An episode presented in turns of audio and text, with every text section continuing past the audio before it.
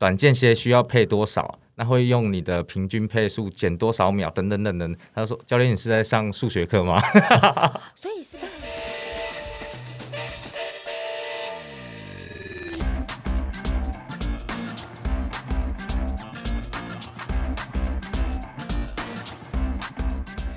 来到运动人的 Pan Cave，我是 Windy，我是老吴。老吴，哎跑步跑了这么久，你觉得你自己对于跑步最大的期待，或者是最大的疑问是什么？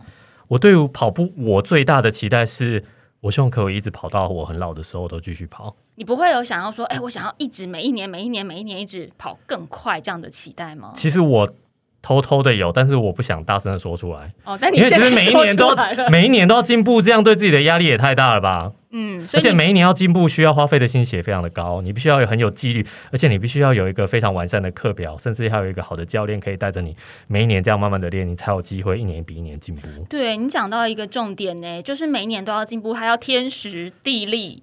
人和和，那这个人合不合，除了是你跟你的跑友合不合之外，我觉得跟教练合不合真的也蛮重要，超级重要的啊！嗯，如果是一个魔鬼的教练，我可能就会怎么样？不合。所以你需要温情的那种，对啊，因为我是那种偷懒型的选手，常常要对你做心理辅导，就是他可以容忍我偶尔就是想要偷懒，又要鼓励你讲好话，对，而且他不能放弃我。真难搞。但我觉得一个好的教练呢，其实非常难，是因为会跑的人不一定会教，真的，会教的人你要教他下去跑，有时候他也不一见得跑得好。哎，对，线上的教练有的真的是会教啊，有的真的是会跑，可是你能要会跑又会教的这种教练，其实还真的不多。对，今天我们现场就来了一位又会教又会跑，而且他一边教，真的还会陪你一边跑，这钱真难赚。欢迎吴信和，信和教练好。Hello，各位听众，大家好，我是信和教练。教练，你是不是真的也是会下去边跑边教的那一种？会耶，嗯呃，因为有时候呃在旁边看的时候，呃，你会觉得学生可能需要一点鼓励，就像老吴这样，哦他他刚好想放松偷懒的时候，教练就默默在他后面，然后他他就无就会听法偷懒。没有，我会提醒他一下，哎，脚步或怎样，老屁股夹紧，要继续往前跑。还是教练其实手上拿爱的小手，一直在你身旁一直挥打，还是他拿你最爱的苹果西达一直在你面前晃，说跟上跟上跟上，不能拿那个。跑，那个气手会爆掉。信和教练自己真的是又会教又会跑，而且信和教练很早就跑全马了，在十六岁、十五、十六岁的时候，没错，就呃国中毕业刚升高一的阶段，谁会在那个时候想去参加 一场马拉松啊？对啊，那那也是蛮蛮有趣的，就是呃，其实我是成云高中，那有一些学长他们就是呃在纠团说，呃台北马要报什么？因为呃大比赛我们通常都会去比路跑赛，就可能选十 K、二十一 K 或通常都到都到这里而已。嗯，那那时候就有一群人，他们说要跑全马，那我完全没概念，我就说哦全马好啊，走啊报啊，你该不会那时候不知道什么叫全马吧 不？知道，我只知道很长的距离而已，嗯，很长的距离，而且很长的距离，而且教练的第一场全马成绩是两小时五十六分五十六秒。所以教练，你那时候从知道就你完全不晓得全马是多长，只觉得很长，到你正式去跑，这中间是多久的训练时间跟准备时间呢？呃，其实我一直有在训练，但是我没有否全马的课表，这对我们来说就算是一个有趣的事情。哦，就是平常的训练就是持续的执行，但是没有为了比赛特别去跑一个长的或者怎么样。没错，因为呃，国高中生我们都有自己的专项，我的专项是中距离，就是八百公尺、一千五百公尺。嗯，那那时候就是长距离的同学跟学长，他们就说要去跑全马，然后他们有设一个目标，他们要破三。嗯我我就说哦，我也不知道，我完全没概念。哦，好，那就大家一起跑，反正蛮有趣的。这是一个天生神力的故事啊！不是他本来也在练跑步的，你不能这么说哎，。问题他练跑步，他是练八百公尺跟一千五百公尺，哎，对啊，一千五百公尺跑个三十几趟就会到四十。你是不是发现你价值观不太对劲？你讲一讲，不是我们的来宾都怪怪的啊。不是因为这个，就是虽然说平常都有在训练，可是短跑跟长跑真的是不太一样，而且这个长跑还不是，因为我们讲说可能你到了五千公尺也算是长跑了嘛，是对对？没错，五千一万这不还不公尺算是五千长跑。还这还不是五千一万呢、这是四十二公里耶、对我比较好奇的是，你们的目标一开始就设破三，那你就一开始就拿破三的配速在跑吗？是啊，你是不是还觉得有点慢？没有，我讲一个有趣的事情，我们就是一个团队一起跑嘛。哦那跑到半程的时候，过那个地垫哔哔哔的时候，我就觉得我不行了，我就跟他们说：“你们先走吧。”嗯，我不行了，然后我就开始放弃，开始走路，走了快一 K 吧，我就想说，都来了就继续跑吧，跑着跑着跑着，大概跑到三十 K 的时候，我看到他们就在我前面，然后我就默默把他们刷掉了。我觉得你同学想哭，你的同学 跟学长们应该想哭。练长距离的选手居然被短距离刷卡，对，这到底是怎么一回事？教练也想哭吧？你们的教练想说，是不是该帮你们换一个组别？这样，就是我觉得这个故事很适合拍成微电影，就是被一群学长同学揪去跑，然后刷掉他们。等一下，那教练是那一场比赛之后就发现，其实也有长距离的天赋。额外讲一个故事，我小时候很爱跑步，嗯，那其实我跑不快。那在国小田径队的最长参赛距离只有两百公尺，呃，我每次去比赛的时候，我都没有比赛项目，因为我只能跑很长，所以小时候我就知道我能跑很久很远，但是我不能跑很快。我觉得你是一个蛮矛盾的，但是好，我我继续讲故事。到了国中之后呢，呃，因为有专项，我就呃先设在最长的距离就是八百公尺、一千五百公尺。那这时候我在这个专项也跑得还算不错，嗯，那时候已经是全县第一了。那人都有惰性嘛，就想说，哦，那我就这个项目继续留着的话，那我就不要再往上升了，所以我才是。定在中距离的选手，所以后来虽然说第一次的全马跑了一个很不错的成绩，你自己也没有想说再往那个领域打死不跑，缺了一个礼拜。但打死不跑之后，你又成为了全马还有马拉松系列的教练，因为星河教练后来呢，在 Nike 大家比较熟悉的 Nike Fast Forty Two 这个营队当中也担任教练。没错，嗯，Nike Fast Forty Two。顾名思义，就是否全马的训练班。对啊，那另外现在教练也是 Brave Run 的加速跑步训练营。这个训练营其实也是针对半马和全马的。是等于说你一路以来，包括在这之前你的经历，有一些一对一的教练啦，或是有一些回回学校去执教啊，有一些团体班，你也是都针对马拉松啊、半马、全马。所以你那时候想说，我再也不跑了，就没想到又进入到了这个教练的领域。对，这算是另外一个转换吧。从呃。其实我在呃选手生涯是有一度是对跑步这件事情是很厌倦，觉得很烦的。那后来我就休息了一下，我也不跑了。那刚好有一个契机，刘老师找我去学校帮他一起看队带队，因为他的学校的长跑的学生可能是比较弱项。那我刚好有这个专场，那我发现我在呃教导学生的时候，我还蛮热衷的。然后在他们身上好像看到我年轻的样子。这让我又想起我以前跑步的样子，所以我把它转换一下心情。虽然我自己不跑了，但是我还是可以让别人得到快乐，因为看到他们跑很快，他们自己也很开心。嗯，那教练我也很开心，因为可以看到他们有所进步。老吴这一段你相信吗？为什么要不相信？教学相长啊！不是因为他，我也想变成教练，这样就可以不用跑。因为教练说他看到那个学生们的快乐，但我都觉得教练，我们的教练看到我们在跑步都就痛苦啊，是不是？欣赏，就教练欣赏我们的痛苦，然后想说哈哈哈哈这样子，心里面觉得嗯，非常学生学生都是这样的，就是当下就是会一直。会一直念，或者像你说，我脸很臭。对。但是跑完或者在一场比赛中得到他想要的名次或他想要的成绩之后。那个呃，开心的表情是无法藏起来的，过程是痛苦的，但是果实是甜美的。对呀，我们 Pancake 的是没有不了解大家过程里面的痛苦，但确实啦，看到他们的那个愉悦，就是帮助他们去完成一个目标。我觉得这种成就感有时候是比自己完成还要更高一些。是没错，对啊。可是教学毕竟它也有，我们讲教学教学哦，要教也要学，是因为像。今天节目开场，我们提到说，有一些人很会跑，他不一定会教，因为你在教的时候，你必须要把一些很魔幻、虚幻的东西具体化的讲解出来，而且要让学生能够听懂、学会，这件事不容易。是要怎么样去琢磨这个过程啊？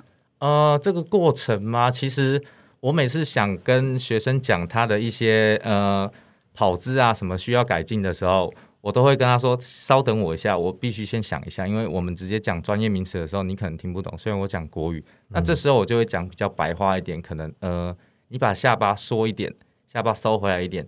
那嗯，因为我是要讲他的呃前倾太严重，嗯，那如果我让他下巴收一点的时候，他就不会往后仰这件事，或者是呃你屁股夹一点等等，我会转换成比较白话，嗯。”呃一般人听得懂的。这些是你在慢慢教学过程当中去调整出来的。是因为一开始我就直接讲哦宽怎样，或者是摆手再大一点，或者是呃专有名词的时候，你会看到跑者一样无动于衷，无动于衷无动于衷。我想说奇怪，你洗的攻啥？他是不 不想甩教练吗？还是太累了？还是没听到？对，没错，就是对啊，每次教练跟我讲说我们二头肌怎样，三头肌怎样，我就想说哦，这是哪里啦？哪里我不懂？对啊，臀大肌什么什么的，我就想说是哪里。现在当然慢慢知道，可是一刚开，始一刚开始的时候会不知道在说什么。真的不知道在说什么，所以要在这个过程当中去等于看他们的反应，再对，来没错，做调整。没错，没错。那有没有什么真的就是鸡同鸭讲的好笑事情呢？鸡同鸭讲嘛，对啊，就你怎么讲，学生都没有办法理解。呃，先讲这个好了，配速，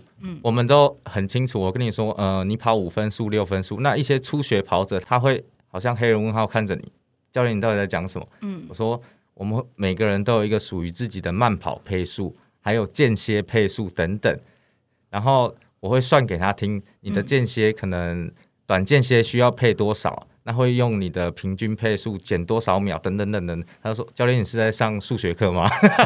所以是不是这种跑班以后要先第一堂课先有一个名词解释 对不对？是，因为太多出街的同学们，也许真的对这个他本来就是只是会跑想跑，但是他真的不晓得啊，怎么还要配速？嗯没错，我还有我还有学生他，呃女学生她的半马已经跑到一小时五十了，但是他的手表他都不会用，就是他只会按开始跟结束。这我们跑团一节不是也这样吗？很多人都这样，对不对？他 他觉得其他功能他用不到啊，对，就是教练课表，我们说，哎你就设定手表，他说怎么用怎么用这样子。什么什么什么记圈怎么用？怎么对，没错，就是你讲到了，你讲到记圈这个功能，我就想说，你跑操场的时候，你想要更精准的数据，应该是要有 lap，对，每一圈都要一次七圈，没错，他说教练，那不是要一直按吗？我说对啊，要有两堂课，初阶跑者第一堂是名词解名词释，，第二堂是手表教学，手表使用教学，对，还要针对不同品牌的告诉大家说，怎么样使用你手表的功能，帮助你的训练记录这样。没错。呃，好，然后可能第三堂还要再回去看软体怎么样看，怎么跳出来，怎么设课表。这真的、哦，因为博大精深啦，很多市民跑者也许一刚开始初接触这个的时候，完全是没有。其实真的不懂。啊。我刚开始跑的时候也真的不懂这我也个我也不知道买什么运动手表。嗯，我那时候就买了一只 Nike 的运动手表，然后它也没有太复杂的功能啊，你就只有开始、结束、几圈，就这样。那你还算不错。我一刚开始就是拿着手机在跑，就是手机上面的软最早是先拿手机，最早是，但是后来是发现手机实在太重了啊，对，慢慢的才带着跑实到在太太辛苦了。是对，好不容易痛下决心买了一只手表，实在不太会用。我觉得大部分的视频跑者都应该有经历过先拿着手机跑一跑这个没错然后跑到手了之后，觉得哦，有一个东西好像有点负重，对，然后才想说要换手表这件事。对，然后嗯手表一定也是从比较简单的慢慢换到功能比较复杂的，所以这个教练也要去帮忙协助。那呃，我知道信和教练自己除了像这种团队式的教学之外，很多一对一的，甚至有很多艺艺人，人对，都是请信和教练担任指导。在团队教学跟一对一教学上面着重的重点，应该大不相同吧？呃，在团队其实就是学生一有什么不对，或者是你一看到觉得哪里不对劲的时候，就必须要马上点出来，因为毕竟是一对多的课程，嗯，那我都会想尽办法把每个人都照顾得到。所以我在开课的时候，我会告诉我的团队，我不要那么多人，哦，小我班教学，最多只要几个人。嗯，是没错，因为我觉得这是对学生的一个责任吧。那一对一的时候，是不是就更要顾及到他各方面的表现？没错，各种一个眼神或怎样，我都知道他到底在想什么。确认过眼神，噔，已经到这程度了吗？他一个眼神你就要知道，你就知道他要停下来。呃，我觉得是呃教练的观察敏锐度吧，就是学生需要什么，他有时候可能没有说的那么明白，嗯但是你就必须要懂他的意思。每个学生都有自己的想法，或者是他原本就很忙碌等等。嗯，对，那是不是也要去顾及心理层面？就像刚刚老吴说的啊，啊，他今天太累，他今天没有完成，他不要太严格的教练。这时候你要针对老吴这样子的学生，你就要软言相向，吃软不吃硬对，。有吃软不吃硬，跟吃硬不吃软，其实跟软硬都不吃的那种其实。教练就好像魔术师，除了会会看面相，又又要会 医术，嗯 手表也要会用，什么都要会。那通常学生有状况的时候，第一个一样讲到刚刚刚说的敏锐度，嗯我会先观察学生，如果他今天什么都没讲，然后他看起来就很累很虚，我可能会帮他修改课表。嗯，那但是如果他一直喊累的人，那绝对不是累。你想象一下，跑间歇累的时候，你会说话吗？不会嘛。我只会吐。我懂了，我懂，我懂了。我的我的你罩门懂了嘛就是我一直喊累，对，你就下次说不能喊累。哦，教练好累。教练心想，你还能说话，累什么？那累的人他就撑在那边，他一句话都不会说。可恶，原来教练都懂。不是因为老吴，你不管累不累，你的中气都很足 哦，所以你像骑 KOM 的时候，你有累，我也觉得你都不累，因为你一直就是很中气很足的在讲话。对，所以我们都觉得老吴不累，只是嚷嚷而已我。知道，我现在就要练习在教练前面吐的技巧。像小明的话，因为他吐，我们就觉得嗯，小明真的很累，我一个朋友每次跑到很累，然后就一直他就吐，了。可他就是吐的太频繁了，以至于他后来再吐了，我们也觉得哦，就吐而已嘛。习惯了嘛，他就想就吐一下而已。对，吐一下就没事了。但是除了这种像是身体状态上面累不累之外啊，因为一对一教学有时候这个课表上面，就像教练说的，你要顾及他的生活、他的工作，然后有时候可能他今天是真的是心理因素，例如失恋，嗯他最近很低落，或者是说他最近就是比较忧郁。嗯，对，这种是不是教练也需要去做一些心理辅导啊，或是开导之类的？呃，我讲一个案例，之前有一位一对一的跑者，他在长距离的时候，呃，他只要要来上课，他就会觉得侧腹痛。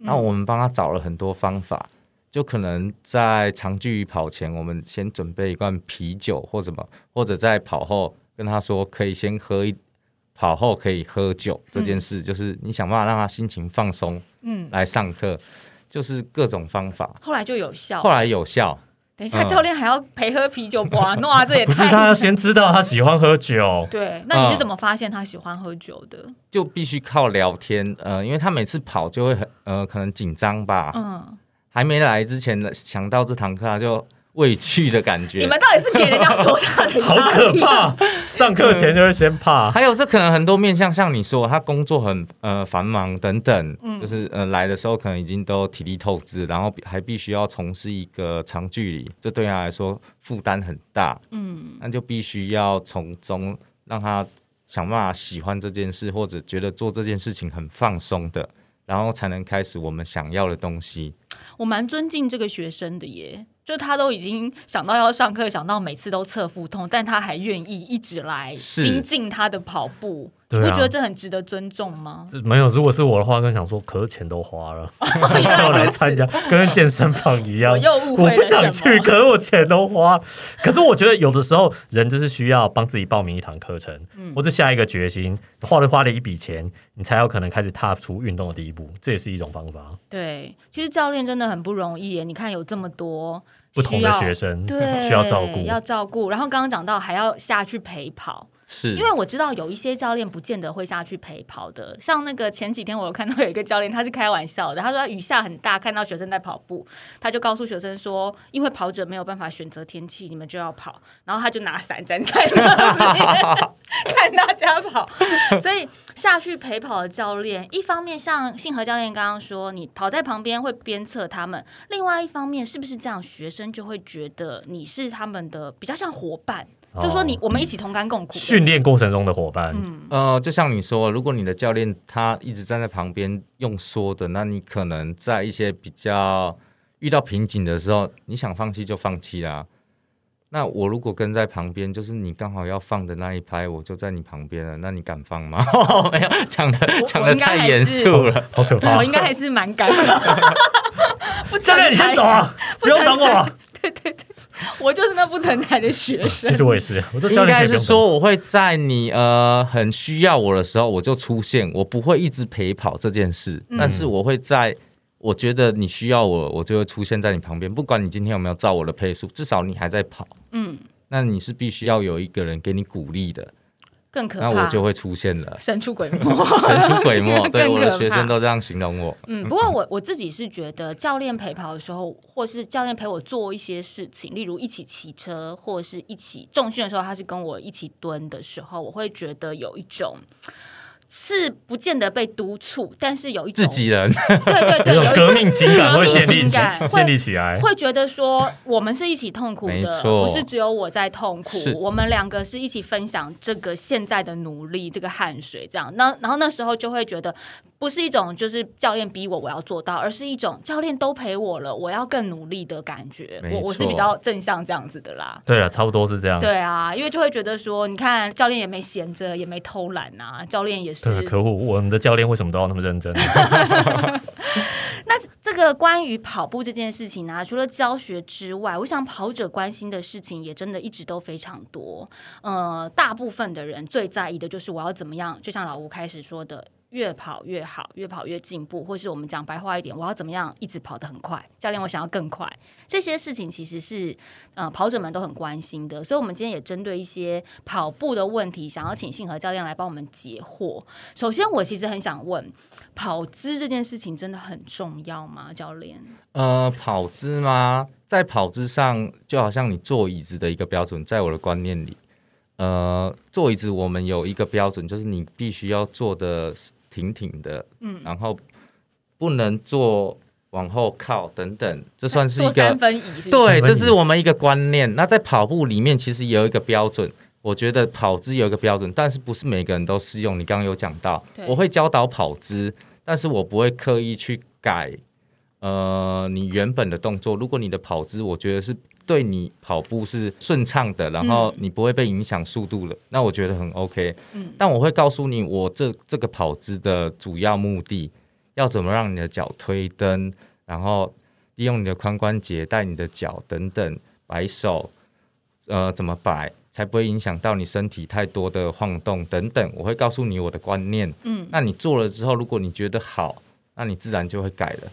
但是有一点就是跑姿这个东西，通常都是跟跟着我们身体二三十年了，对，所以在改变的时候，可能会需要一点时间的磨合，因为在正确的跑姿下，是利用不同的肌群或者是呃角度等等，你会很不习惯，你会觉得这个动作怪怪的，嗯，等等，就必须要更有耐心的去做这件事情。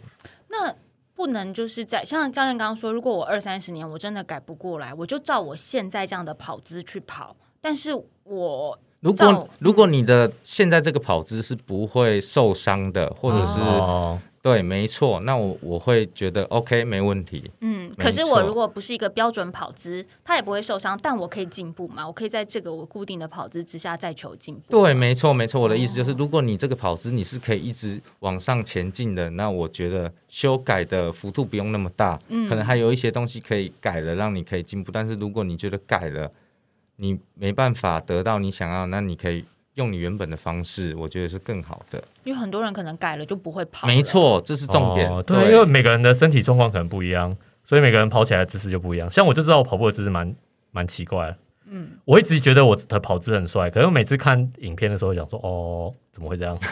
因为你其实有足弓的问题嘛，对不对？不就是不晓得，就是每个人会有不一样的身体身身体的对状况没错，所以你跑起来，每个人的看起来都不一样。因为其实我之前是想到说，像棒球投手也是有分低肩侧投啦，或者是说呃比较就是下投式的投手。那有一些低肩侧投，或者说他投手的姿势、投球姿势比较没有那么标准的，常常都会被改。尤其是到日本去，因为日本他们就是比较正有一个规。系统性，啊、对，那有时候被改的投手反而就整个不会了。跑掉了 就，投球失忆了。对，然后他的他的成绩就突然就是也变得不好不够好了，这样子，所以我就在想说，那跑姿是不是也会有矫枉过正的问题？对，所以呃，可以看到有一些精英选手，他们都呃可能会有一些比较特别的跑姿，他们也没有呃去修正这个问题。也没有关系，对对，就是顺着，反正只要我觉得前提就是不会受伤，哦，没错我觉得这蛮重要的。对这件事情很重要。那呃，很多跑者他会觉得说，我要练跑，我的成绩要好，就是一直跑，累积跑量是一个迷思吗？累积跑量算是比较出阶的想法，哦，你必须要有一个系统性的呃课表，会比你累积跑量来得好。所以一直跑一直跑也不见得跑得多不见得最好嗯，一直跑一直跑，你只能维持啊，维持维持，嗯。可是我如果每个月都比上个月跑的更多一点点呢？那你会每个月都比上个月再累一点。啊，这只会变得更累，累积跑量就累积了疲劳。累积了你的 TSS 好不好？然后我们还要讲一个东西，呃，跑量这个东西跟放松是成正比的，就是你的课表强度跟跑量，你有跑多少，你就必须要放松多少来还它，这是现在的跑者比较容易疏忽的。嗯，对，大部分人都觉得哦，我已经跑了够多了，回家可能就稍微伸展一下，然后就放松。那久了久了，你慢慢累积疲劳，没没过多久，很容易就受伤了。那所以我觉得，在高强度的呃训练下，你必须可能要搭配呃放松的按摩枪啊，或者是每个月固定的按摩师预约等等，都是很重要的事情。所以我今天跑三十分钟，我可能放松三十分钟，但我跑两小时 LSD 的话，我放松时间就要更拉长。对，或者是放松的项目就要更多，你可能要泡个冰水疗啊，然后再用滚轮稍微放松一下等等。但时间真的不够啊！如果我都已经跑完 LSD 了，回家没错，这就是一般人的想法，他觉得对啊对啊，跑完就想睡觉而已、啊。回家还要赶快赶作业、赶赶工作，然后做饭、顾小孩什么的，就没时间放松啊。把它拆开来吧，拆不要一次做。嗯，嗯，可能今天你可以先呃先用滚轮稍微滚一下，那明天去呃小慢跑，让乳酸代谢一下，然后再打打按摩枪等等，嗯把它拆开来，不要一次做完。哦，所以是可以是这样分段去把它完成累积跑量跟累积恢复的时间是一样重要。是，然后再去评估这些对你的呃效果好不好，那哪一项对你比较有用？我觉得是呃每个人必须要去了解，因为我觉得每个人的肌肉组成并不是一样，所以不是你可以的放松方式就是我可以的放松方式。嗯，那通常像教练说，累积跑量，它不见得会跑得比较快。可是今天我如果累积跑量这个基础底下，我的跑步模式是有一直在做变化的。例如，有时候跑间歇，有时候跑 LSD 长距离的训练，有时候可能是好恢复跑休息。当它交错的时候，这样子的状况之下。跑量逐渐累积，然后再搭配一个所谓的休息减量中，就是比较有效率的了。是没错，嗯呃，因为在一个系统性的训练下，你会发现自己跟呃有一个成绩对照，跟你一直在跑一个十 K 或者是一小时，呃，相比下来，你会发现你的成绩慢慢的有所改变。改变改变的是，呃，你的强度可能都一样，但是你的放松跑就变远啦、嗯嗯，对不对？可能你呃你的放松跑是一一周有三次的三十分钟放松跑，你以前大概三十分钟跑五 K，嗯，那你现在三十分钟可以跑到六 K 左右，那你是不是就进步了？对，这久了久了，你会发现你的距离是在放松的那些距离变变长了，意思就是你的强度慢慢提升，嗯然后你整个 level 前进了。哦，跑量也会自然而然的就增没加错，这样并不是我刻意去加的。没错，你就不会执着在跑量这件事情了。嗯，所以大家不要一直去想说啊，我每个月要破多少的跑量，是反而去想说每个月大概跑的时间可能有到多长，然后中间有变化，这样其实是比较重要的。对，然后你的呃每一周的主要强度课表，你是不是有达成？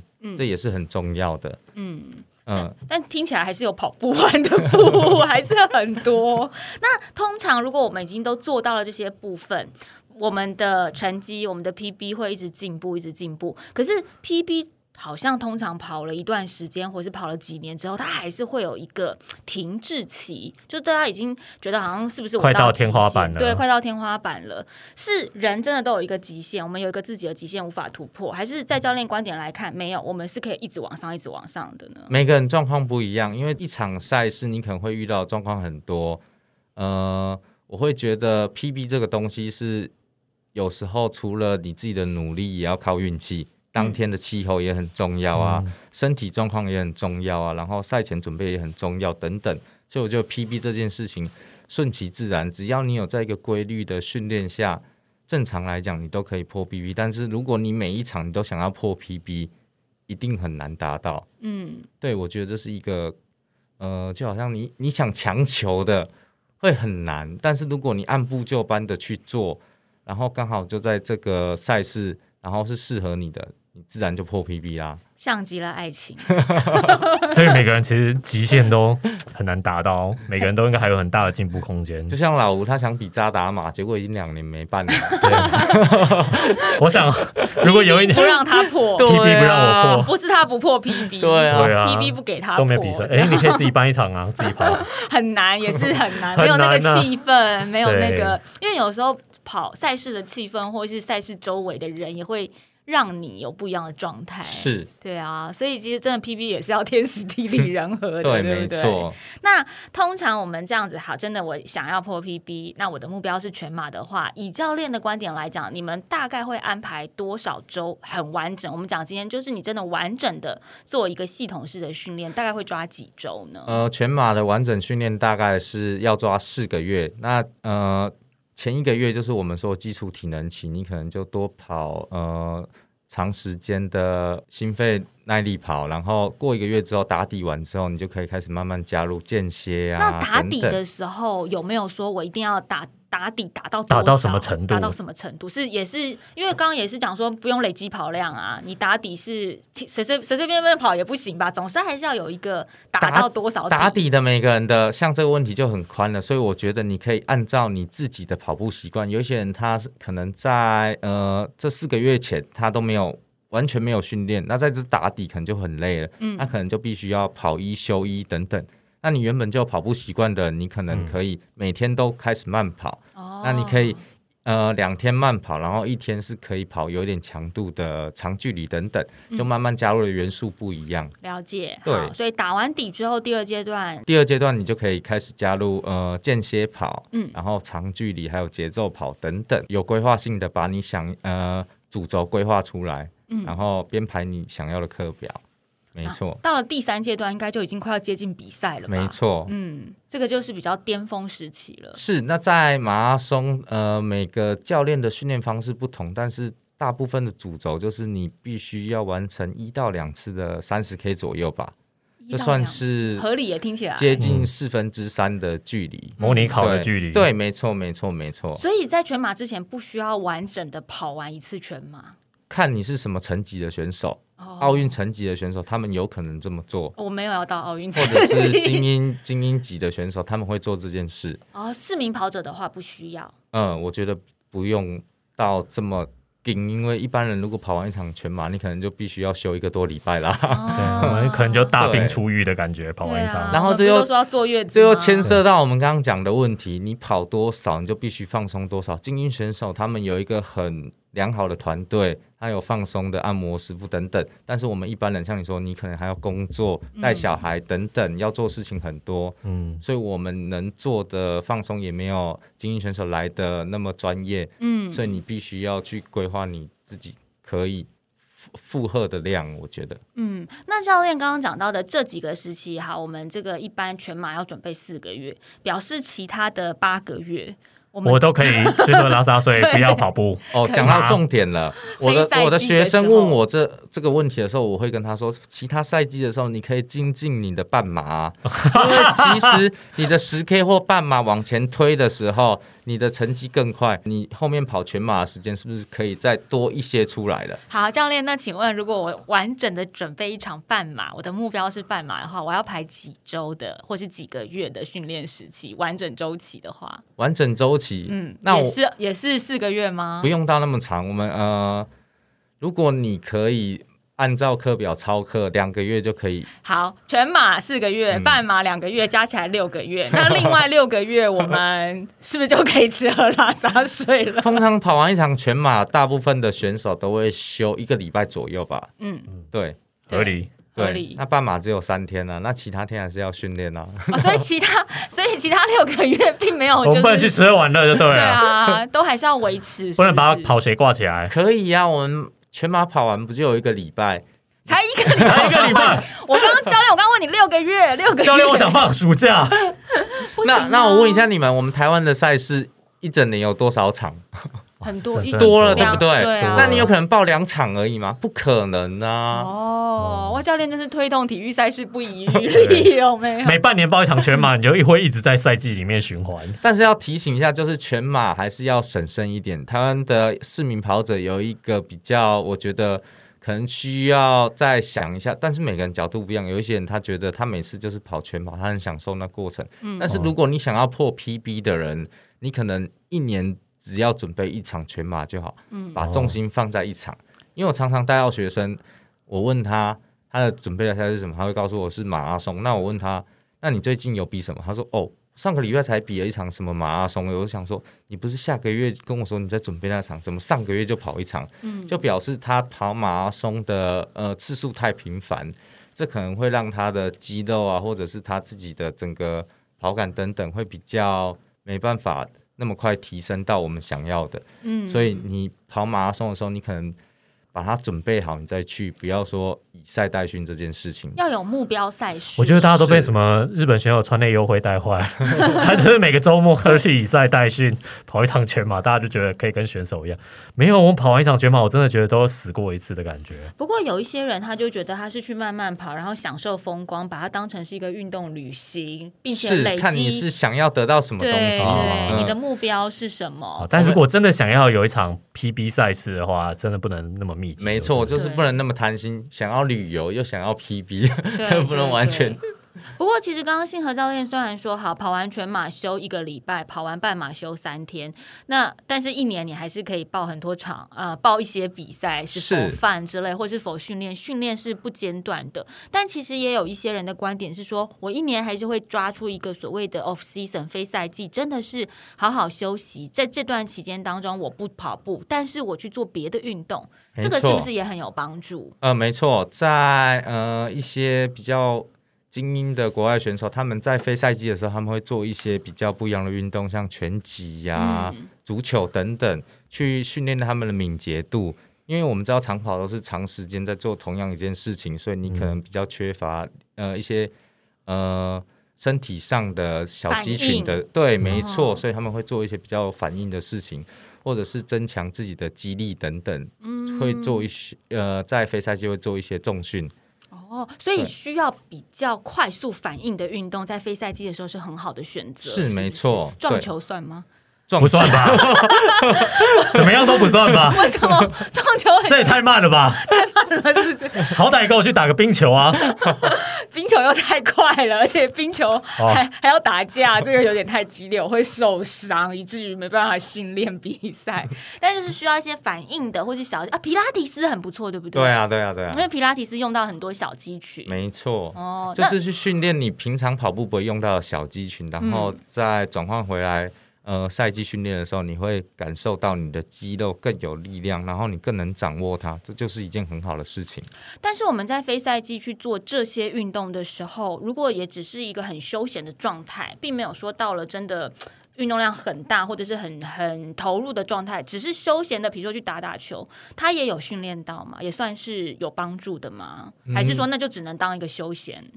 我觉得是时间的长短呢。如果好，你今天去做呃这个运动好拳击，你做半小时你就走了，嗯那像你说半小时可能就只有休闲，但是我很专注的在这堂课，我上了一个小时，那每周固定两次，这就真的是有在训练了。嗯，对，嗯还是要看你的强度去决定是不是对对你有帮助。嗯打撞球总之是没有了。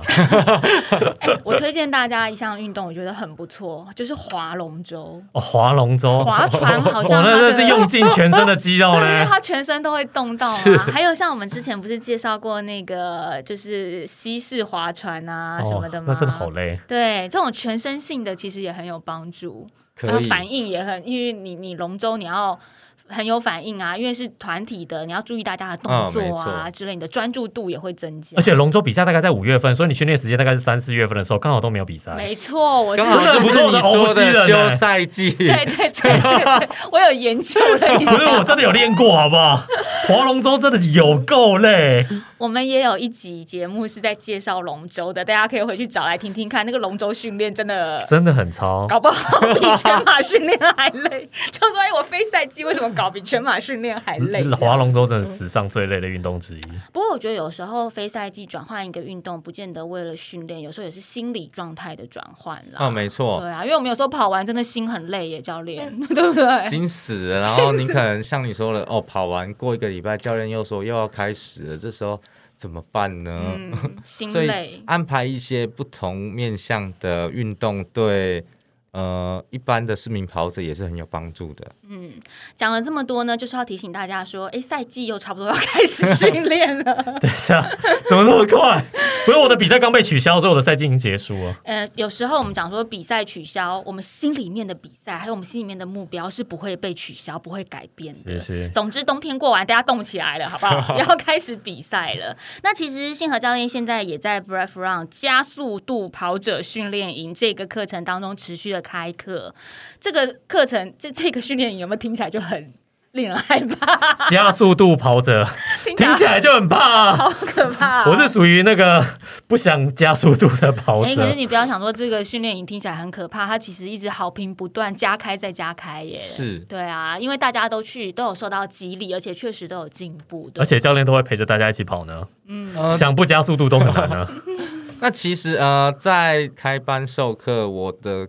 观念是这样，不管你是怎样的选手或者学生，你来这边你可以重新学习到，或者是重新认识自己。这是我在第一堂课告诉他们的。嗯，你把以前的自己忘掉，今天你是全新的你。嗯，然后我会给你全新的观念，然后你把每一步重新的做，从最开始的跑姿等等，一步一步慢慢做，你会发现。